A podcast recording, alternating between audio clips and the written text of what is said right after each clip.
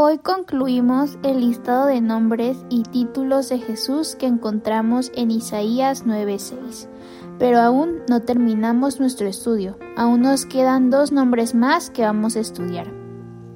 Isaías 9:6 cuenta con cuatro títulos compuestos que se le atribuyen a Jesús. Todos estos títulos enfatizan cualidades o atributos de su deidad. Por ejemplo, admirable consejero nos revela que Él es una maravilla de consejero.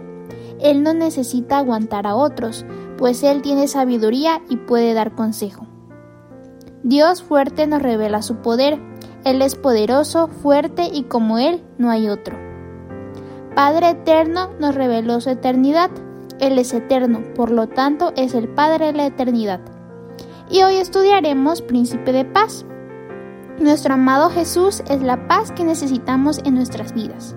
Cuando el príncipe de paz gobierna nuestras vidas podemos pasar por dificultades, tribulación, angustia o persecución, o hambre o desnudez o peligro, pero siempre vamos a tener paz en la tormenta porque confiaremos en nuestro gobernante, nuestro príncipe de paz. Una vez más tomaremos nuestras Biblias y nos situaremos en Isaías 9:6 y encerraremos el cuarto y último título de Jesús. Porque un niño nos es nacido, hijo nos es dado, y el principado sobre su hombro, y se llamará su nombre admirable, consejero, Dios fuerte, Padre eterno, príncipe de paz. La traducción original es Sar Shalom. Y si tienes tu diario devocional a la mano, te quiero animar a que tomes nota de lo que más te llame la atención de este estudio. Ahora, como mencionamos al comienzo, este título está compuesto por dos palabras, en este caso Sar y Shalom. Sar se traduce como gobernante y Shalom normalmente se traduce como paz.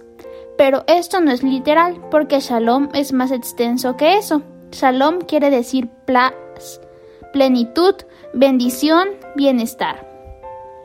Entonces, cuando se unen estas dos palabras, obtenemos príncipe de paz, un gobernante que ha venido a traernos paz limitada en su reinado, como lo dice en Isaías 9:7. Lo dilatado de su imperio y la paz no tendrán límite, sobre el trono de David y sobre su reino, disponiéndolo y confirmándolo en juicio y en justicia desde ahora y para siempre. El celo de Jehová de los ejércitos hará esto. Y si tienes tus colores a la mano, puedes resaltar este versículo de color verde.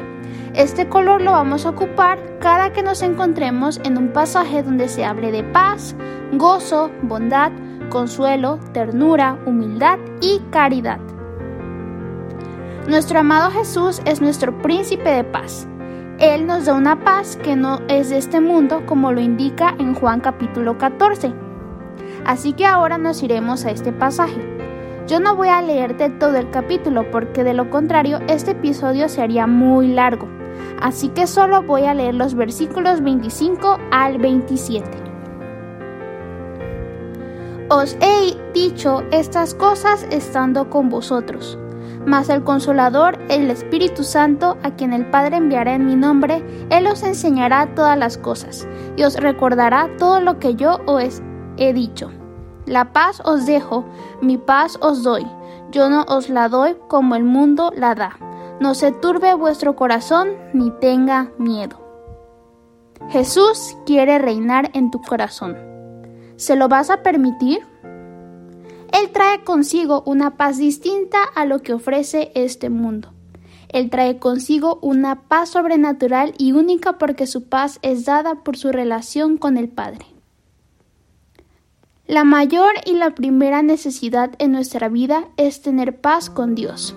Si recuerdas, hace algunos meses estuvimos siguiendo juntas el devocional Una vida con propósito del pastor Rick Warren y durante esos 40 días de propósito aprendimos que fuimos creados para tener comunión con Dios, a pesar de que el pecado nos intenta alejar una y otra vez de nuestro amado Dios y nos quiere mantener en enemistad con Él. Nuestro amado Jesús ha llegado a nuestras vidas para extender su reinado de paz. Su presencia en nuestras vidas nos acerca a nuestro Dios y Padre. a través de su muerte en la cruz en nuestro lugar. Jesús nos reconcilió con Dios y esto es algo maravilloso, es algo que debemos celebrar en esta Navidad y siempre. Así que abre tu corazón. Jesús, el príncipe de paz, desea entrar en la tierra de tu corazón, hacerla suya y reinar en tu vida. Esta Navidad deja que Jesús te llene de su paz, esa paz única y maravillosa que solo Él puede darnos. Filipenses 4:7 dice, Y la paz de Dios, que sobrepasa todo entendimiento, guardará vuestros corazones y vuestros pensamientos en Cristo Jesús. Esa es la paz que nuestro príncipe nos da. Él irá contigo siempre y te dará de su paz. Estará contigo en los momentos en los que veas que todo está muy difícil y te dará paz. No te dejará, pues Él ha venido a traer un nuevo y definitivo reinado, uno en el que el pueblo no ande más en tinieblas, sino que vea la luz. Él ha venido para multiplicar la alegría y el gozo, con un reinado de paz que sobrepasa cualquier paz.